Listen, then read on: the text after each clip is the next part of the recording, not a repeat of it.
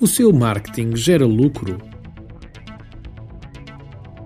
Uma das coisas que mais me preocupa quando começamos a trabalhar com um novo cliente num projeto integrado de dinamização e coaching comercial prende-se precisamente com esta questão.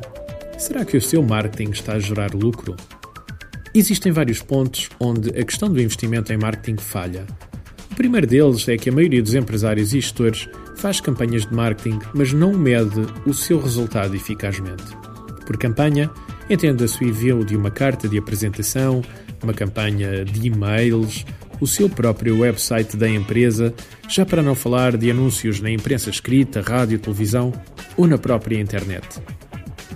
Tem sido sistemática esta questão em muitos dos clientes com os quais trabalhamos. Quer um exemplo? Tem um site na internet, provavelmente gastou um valor simpático na sua concepção e na sua implementação. Agora diga-me, quantos clientes vieram até à data ter consigo através do site? Sabe dizer-me? E dos que vieram, quantos é que deram em reunião? E dos que deram em reunião, quantos é que deram em proposta? E quantos é que fecharam? Está agora a ver o panorama? No nosso entender, fazer marketing sem medir é dos maiores erros que podemos ter como empresários nos dias que correm, em que o dinheiro para investir não abunda. Se tem um site, aceite um pequeno conselho.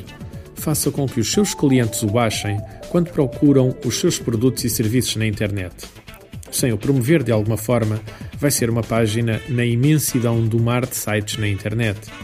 Se não sabe qual a estratégia indicada, fale connosco. Teremos todo o gosto em o ajudar.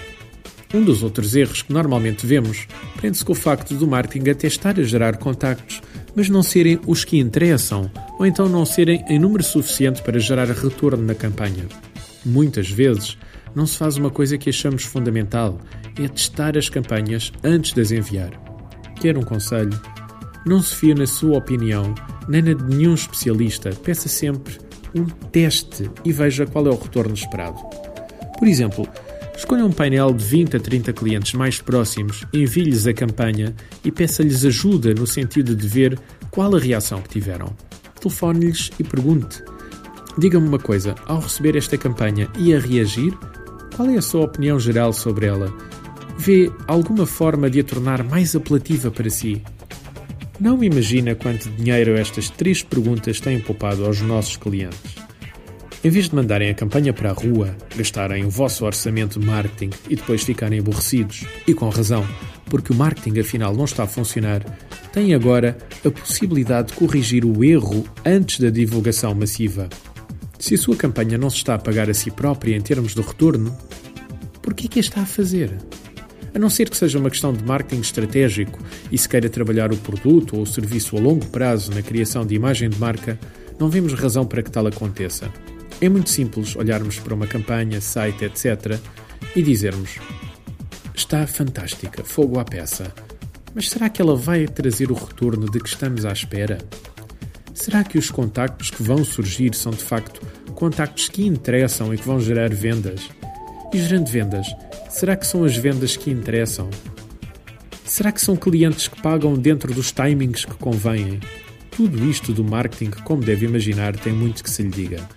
Hoje, para um pouco para pensar no que tem feito em termos de marketing, se é que tem feito. Faça uma lista de todos os investimentos, coloque à frente quanto gastou e na coluna ao lado qual o resultado em termos de vendas e de lucro. Se não conseguir fazer isto, então penso que está na altura de equacionar a sua estratégia de marketing. Artigo de José Almeida, locução de João de Souza, produzido nos estúdios da Universidade Autónoma de Lisboa. Procure mais recursos no site ideiasedesafios.com.